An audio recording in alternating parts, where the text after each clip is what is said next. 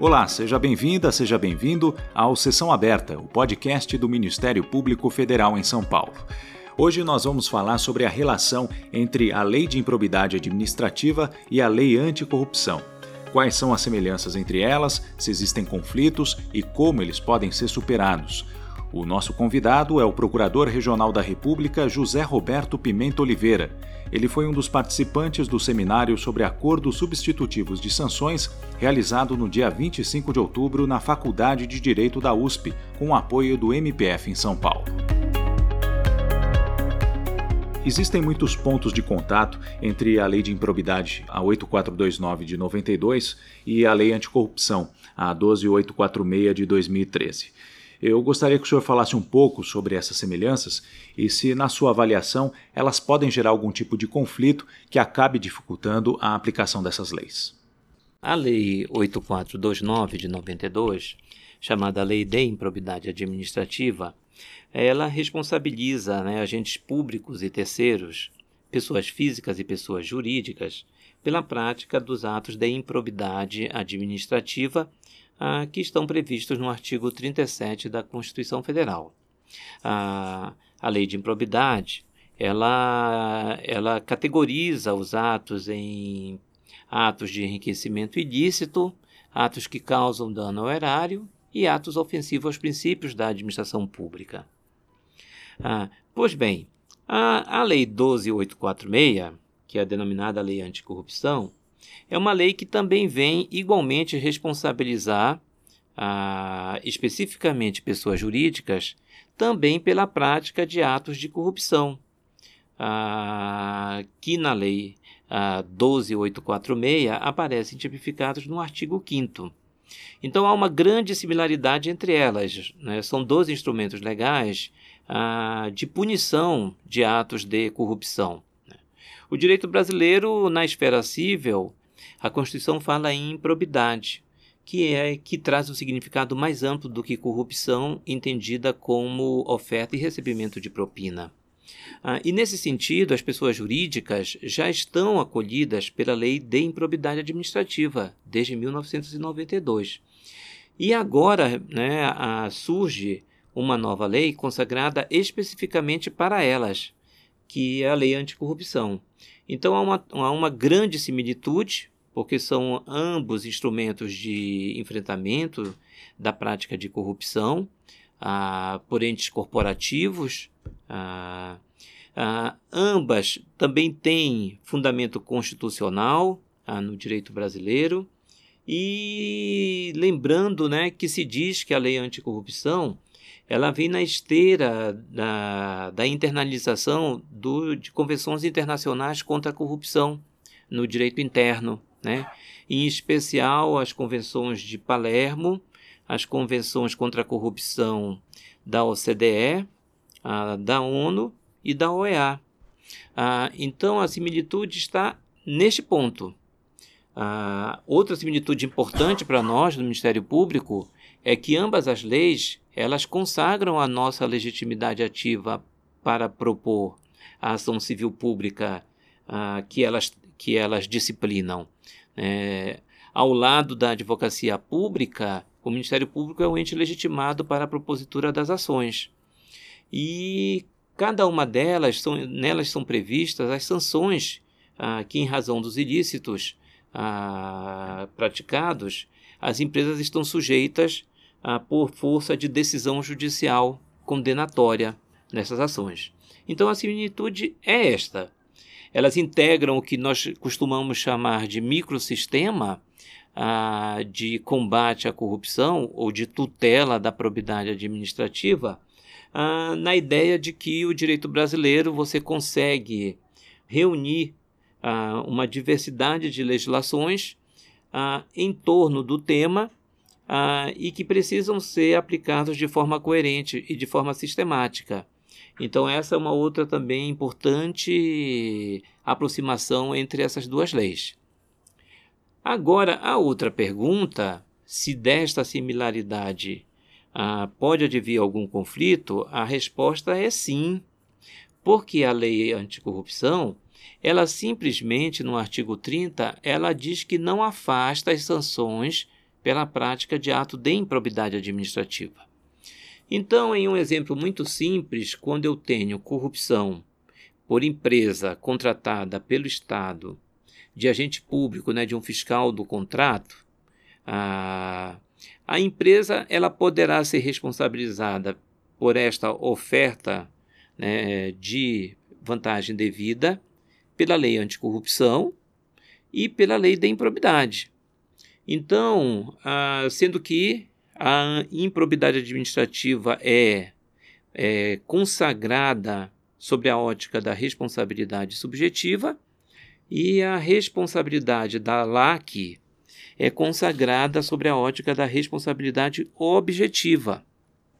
Então pode haver sim conflito, porque numa mesma situação eu vou ter duas legislações se aplicando ao mesmo fato com sanções severas para a pessoa jurídica e nós precisamos resolver esse conflito ah, no direito brasileiro, ah, sendo que desde então, desde a promulgação da LAC, ah, não houve nenhum esforço legislativo no plano federal para apaziguar ou eliminar este, esta possibilidade de conflito. E qual seria, na avaliação do senhor, essa forma de resolver os conflitos entre as duas leis? Se, se por um lado não existe ainda nenhuma resolução do legislativo, o senhor acredita que, por exemplo, o Poder Judiciário já venha tomando alguma iniciativa para contornar essas divergências? Em relação ao judiciário, como a legislação é muito recente, esse tema ainda não foi discutido do ponto de vista da jurisprudência, né? nem a nível de ah, de tribunais regionais federais, né, segunda instância de um modo geral, e nem na terceira instância, no Superior Tribunal de Justiça. Como a lei é muito recente, esse debate jurisprudencial ainda, ainda está a, a vir. Mas no âmbito doutrinário, já temos sim, já temos diversos autores que propõem né, uma visão sobre o, este problema. Então, nós temos uma grande corrente que fala que as, as leis elas são elas constituem sistemas que são autônomos e a realidade seria esta mesmo, né? Ah, não se resolve o conflito. Na verdade, vão ser aplicadas as duas legislações concomitantemente. Então, uma empresa poderá ser condenada numa ação com base na lei anticorrupção e essa mesma empresa poderá ser condenada numa ação com base na lei de probidade. A única distinção nesse caso seria que na, na ação é, decorrente da lei de improbidade, ah, essa condenação ela não poderia ser isolada. Ah, se diz que ah, para a empresa é, estar no polo passivo da ação, a acusação deve imputar a prática de improbidade por agente público. E a empresa aparece então como ou copartícipe ou como beneficiária do ato de improbidade. Na lei anticorrupção, não há necessidade de se processar é, pessoa física em conjunto com a pessoa jurídica. Então, essa, essa, essa é a única diferença. Ah, na lei anticorrupção, eu posso processar diretamente e isoladamente a pessoa jurídica.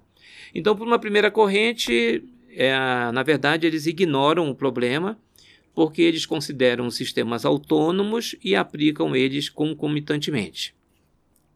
Para a segunda corrente doutrinária, existe sim um conflito e, e, e a maioria dos uma parcela dos autores que percebe o conflito vai dizer que ele deve ser resolvido pelo que nós chamamos de non bis in idem, ou né, pelo princípio da proporcionalidade.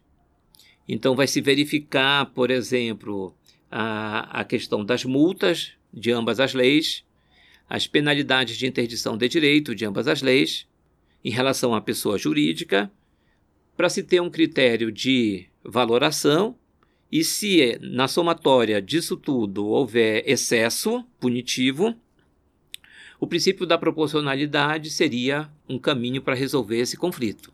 Né? O judiciário, ao julgar a demanda, deveria cumprir com o princípio da proporcionalidade e, portanto, fazer uma redução ah, de punição em, cada caso, em relação a cada fato, ah, nessas ações. A, a outra corrente afirma que as duas leis, elas na verdade estão no mesmo sistema de responsabilidade. Né? Então, a, a, outra corrente afirma que a, que a LAC ela é um desdobramento da, do mesmo domínio punitivo da improbidade. Então, foi a União legislando a Lei 8429, lá em 92, e agora a União legislando na 12846, no mesmo domínio punitivo, com fundamento no artigo 37, parágrafo 4 da Constituição. Eu acho que esse entendimento é o mais adequado, porque com isso você consegue compatibilizar muitos outros problemas que decorrem da separação entre as duas leis. Então, para mim, ah, essa é a melhor possibilidade. O legislador, ao editar 12846, na verdade, ele deveria ter feito uma grande revisão da, da lei de improbidade e incorporado nela todo o regime que ele, que ele, que ele inovou em relação às pessoas jurídicas, porque a lei geral, na verdade, ela é muito breve, né? ela é muito abreviada no tema da responsabilidade da pessoa jurídica. Ah, e o legislador federal poderia ter feito essa reforma naquele texto, mas ele optou por criar uma nova lei. Então, o fato de ele ter criado uma nova lei não significa que está fora do, do sistema de improbidade administrativa. Então, eu vejo que essa terceira corrente, em face do direito positivado, deve ser o melhor caminho para superar esses conflitos. Né, que derivam agora da, da promulgação e da vigência da LAC e da LIA ah, no mesmo sistema. A, a lei anticorrupção é onde se estabelece a possibilidade dos acordos de leniência. O senhor avalia que, após seis anos de vigência da lei, a, a adoção dos acordos de leniência é, é, algo que tende a ser um ponto pacífico é, entre os operadores do direito ou ainda há aspectos desses acordos que podem ser aperfeiçoados? É, é importante dizer que a LAC ela prevê o acordo de leniência e automaticamente ela prevê para o campo de aplicação dela, né? Então não há nenhuma disposição na LAC que se faz referência à lei de improbidade administrativa para estender os efeitos do acordo de leniência para a lei de improbidade administrativa. Lembrando que o artigo 30 da LAC até diz né, que a LAC não afasta a aplicação da, da lei de improbidade administrativa. Então surge um grande problema. Ah, de um lado, eu tenho uma lei que prevê responsabilidade objetiva e possibilidade de celebração de acordos com as pessoas jurídicas. Né? A pessoa jurídica colaborando com o Estado, identificando os autor autores da, da corrupção, identificando como a corrupção ocorreu, para se beneficiar ah, nos termos da lei, que lá se prevê né, uma redução das sanções, ah, tanto ah, de multa ah, quanto a isenção da publicação extraordinária da, da decisão condenatória quanto à proibição de contra, contrair empréstimos. São efeitos importantíssimos do acordo de leniência no âmbito da LAC. Agora, a lei de improbidade ela ainda permanece com a sua redação originária, no artigo 17, parágrafo 1, que prevê a vedação a qualquer tipo de transação, conciliação ou acordo né, no campo da, da ação de improbidade. Então existe aí uma, uma forte contradição. Né?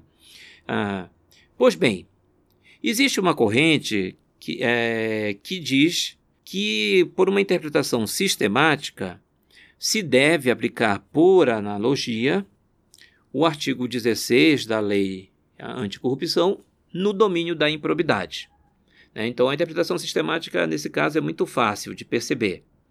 Ah, porque se eu quero que o acordo de leniência atenda a sua finalidade, eu tenho que permitir que o benefício também seja estendido ao campo da improbidade, porque a empresa poderia ser processada a partir dos fatos que ela própria delata naquele campo, sendo que no campo da LAC ela estaria isenta de sanções ou com sanções reduzidas.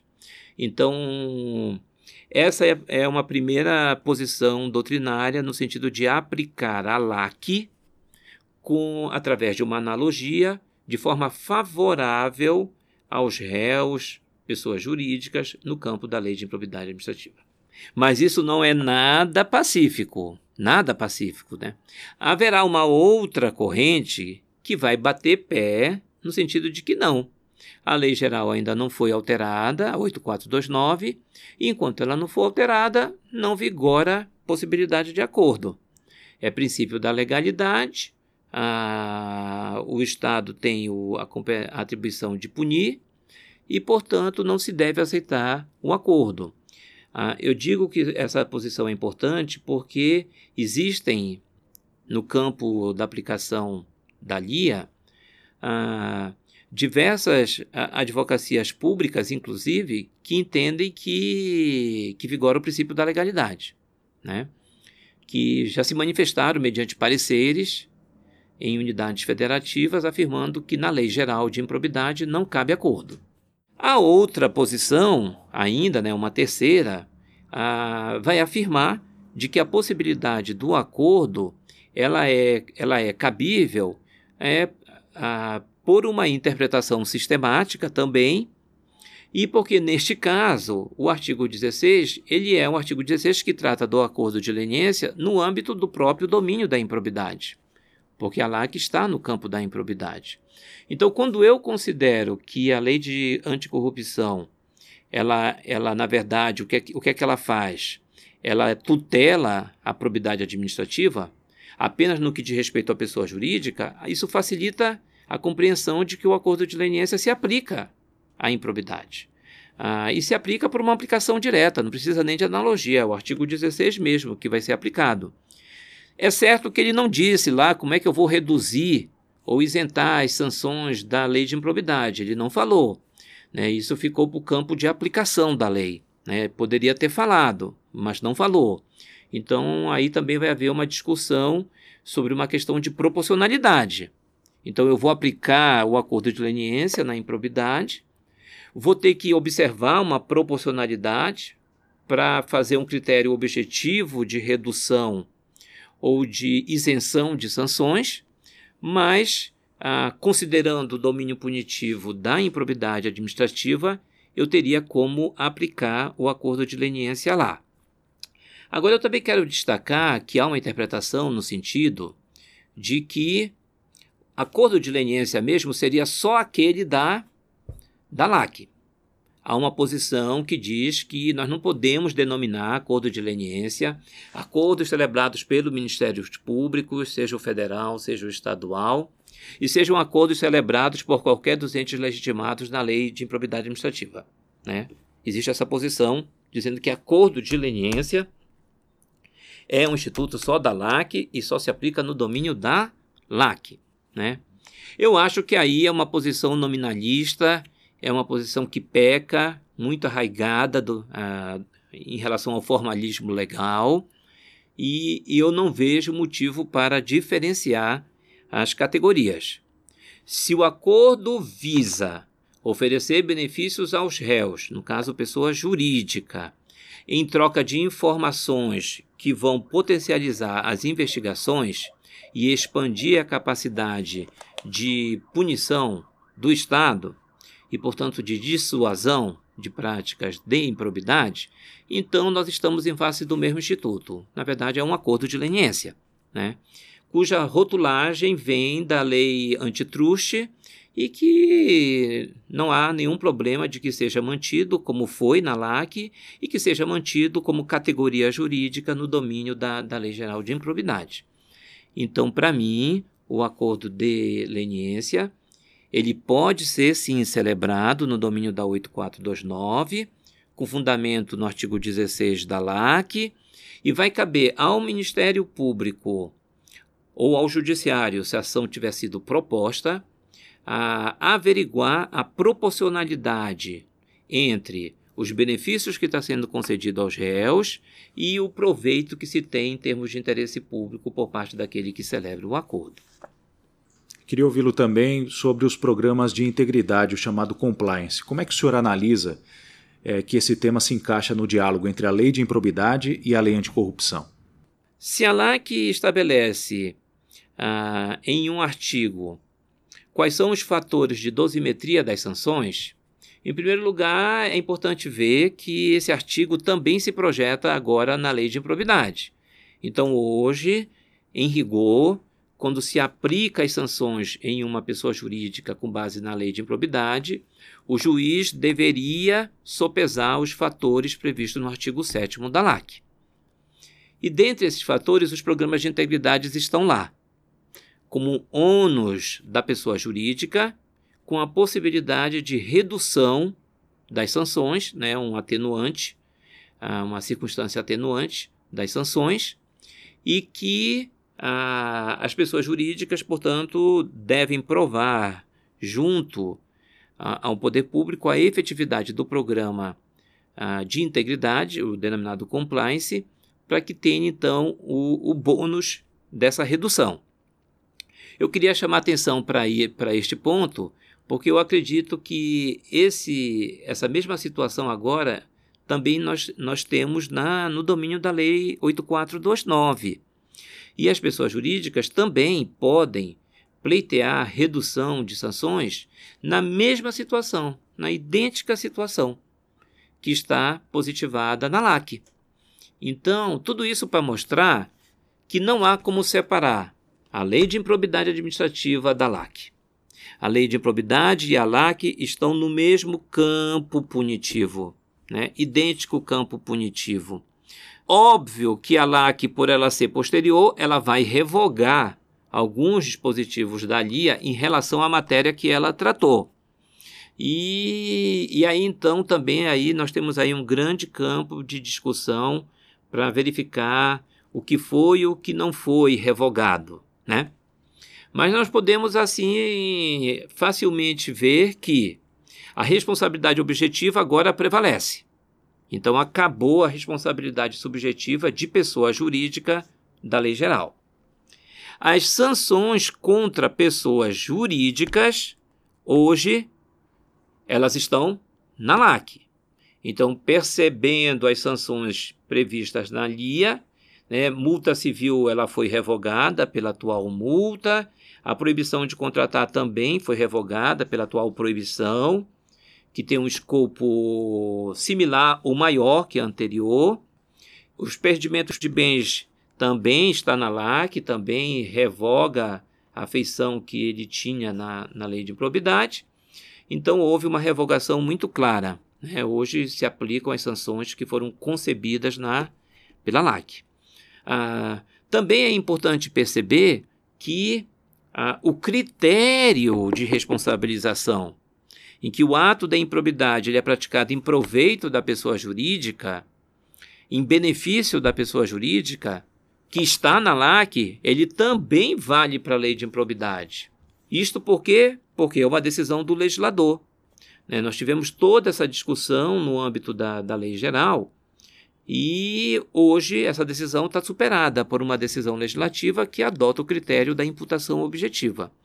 Então eu queria fazer esse fecho ah, no sentido de que tenhamos é, em vista essa similitude, né, similitude entre a, entre a LIA e a LAC, para que possamos resolver bem os conflitos que são colocados por essas duas legislações ah, no, campo, na, no campo do direito e para que possamos todos ah, melhor exercer as nossas funções em prol da tutela da probidade, que, como mostra a nossa conjuntura, ela é uma pauta hoje essencial para a nossa democracia e para o nosso Estado democrático de direito.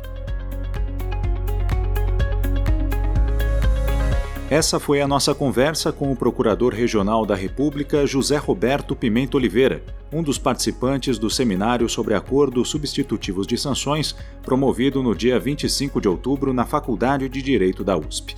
Espero que você tenha gostado dessa edição do Sessão Aberta, um podcast produzido pela Assessoria de Comunicação da Procuradoria da República em São Paulo. Muito obrigado pela sua companhia e até a próxima edição.